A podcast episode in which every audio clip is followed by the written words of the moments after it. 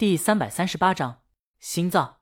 江阳给三哥打了个电话，三哥出来把他接了进去。酒吧老板也在，正在面试驻唱。这酒吧没有全职乐队，所以三哥他们才能在这儿表演。但光他们还不行，所以老板在面试新的驻唱。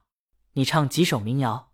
老板对驻唱说：“这才对嘛。”江阳来时还纳闷呢，摇滚在清吧唱，不是老板精神有问题，就是三哥他们精神有问题。江阳很难想象三哥在清吧。哎呀，我说命运呐，这太违和了。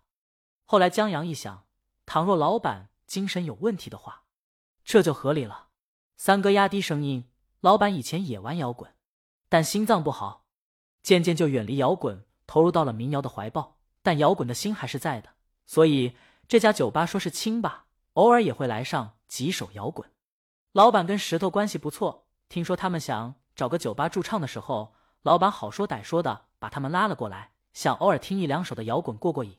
而且三哥他们也不全是摇滚，除了命运和仙儿以外，他们会唱一些流行歌。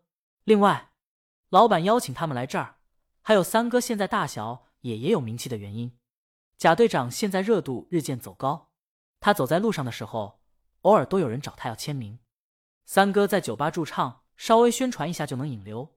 所以每天就唱那么一段时间，报酬不少。至于三哥他们，用庄奇话说，挣钱在其次，要多积累一些临场经验，怎么暖场，过场话怎么说，怎么调动气氛。在清吧唱摇滚，就像高速路上发小广告，练出来绝对高手。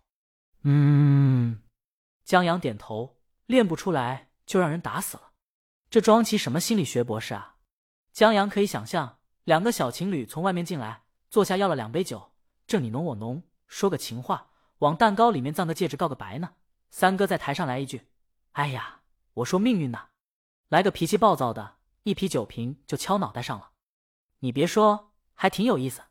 江阳说：“他看了老板一眼，五大三粗的石头面子这么大呢。”那是。三哥说：“石头在摇滚圈里外号及时雨，歌唱的不怎么好，但人脉绝对杠杠的。”老板这会儿。已经跟面试的歌手聊完了，面试的歌手上台去唱三首歌，全是民谣，又全是鲤鱼的歌。江阳惊讶，包圆了。老板转过身，正好听到这一句，唱民谣的就绕不开大魔王。他问三哥：“这位是？”江阳。三哥介绍：“我们乐队的合伙人。”老板点下头，上下打量江阳一番：“有钱人啊，喝什么？一杯水吧。”江阳说。老板愣一下，招呼一下服务员。他看着台上的歌手唱：“以前我以为民谣不就是整把破木吉他，扫个 F 和弦，无病呻吟两句，过于单调，千篇一律。后来听了大魔王的歌，发现真了不得，精致吉他编配，讲究的唱腔，意境的营造，和声技巧和考验唱功的旋律等等，真牛掰。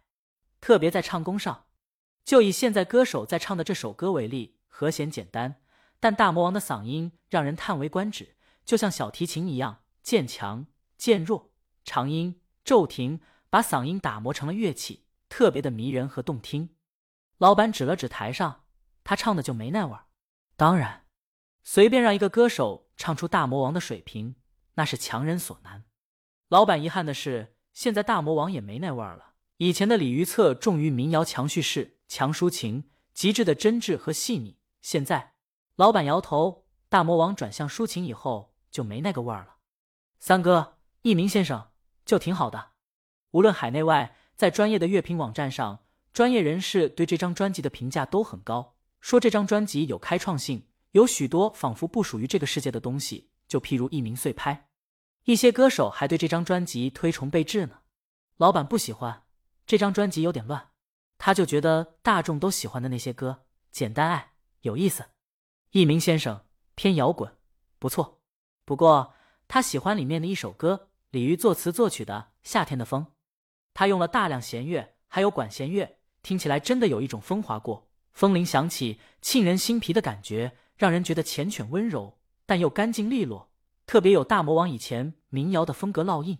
至于别的歌儿最浪漫的事儿，这些特别受欢迎的，老板觉得好听归好听，首首经典，但他就不喜欢。有时候听歌，听一个歌手，听的是他很极致的个人风格。他还是喜欢大魔王古早前的民谣味儿。你丫不是喜欢摇滚吗？石头走进来，老板说：“你不懂，听了几年民谣，大魔王民谣真有东西。”石头坐下，你丫还是那臭毛病，整天找些小众独立的音乐，来个众人皆醉我独醒。现在又怀起就来了。大魔王刚出道的时候，怎么没见你喜欢？要依着你的口味来。大魔王十周年同刚出道石路子一样，还是大魔王。石头又说：“不过，这倒也没什么，个人爱好而已。有时候靠着老板，也的确能翻出一些小众但好听的歌。”老板嘿嘿一笑：“以前不是沉迷于重金属吗？”石头扭头对江阳说：“这孙子就这样，你别放在心上。”江阳摇了摇头，他倒是隐约知道这老板为什么请三哥他们来了。老板疑惑：“怎么个意思？”石头，你现在听大魔王的民谣，不知道他是谁？